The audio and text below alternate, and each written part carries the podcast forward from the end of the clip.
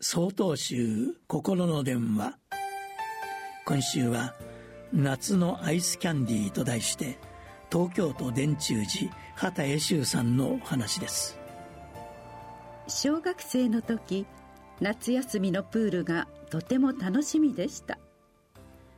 終わった後売店で買うアイスキャンディーが私を待っているからです。それは頑張って泳いだ自分へのご褒美でもありました。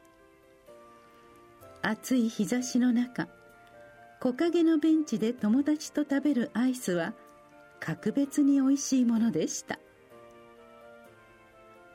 ある日のことです。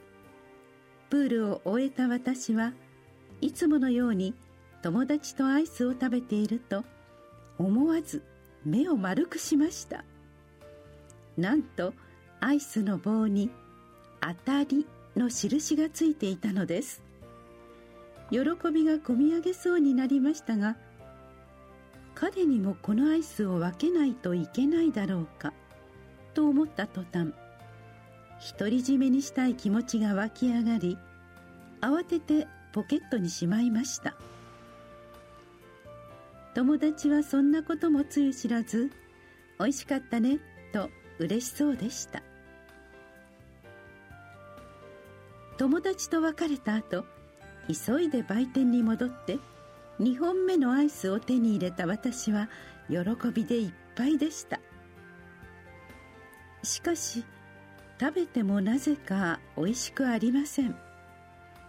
むしろどこか虚しさだけが残っていました。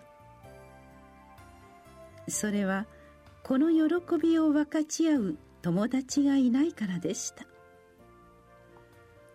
一緒に食べればよかった。そう思うと心がとてももやもやしました。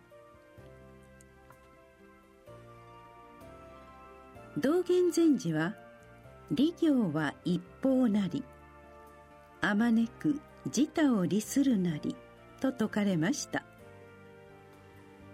相手にとって利益となることは自分にとって何の得にもならないと思うかもしれませんがそうではないのです。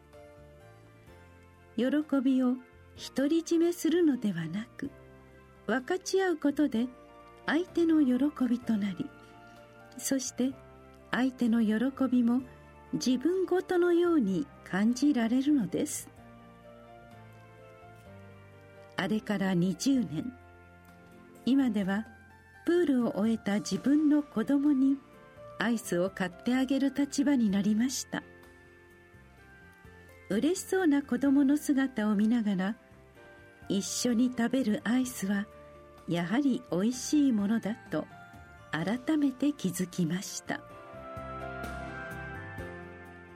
8月9日よりお話が変わります。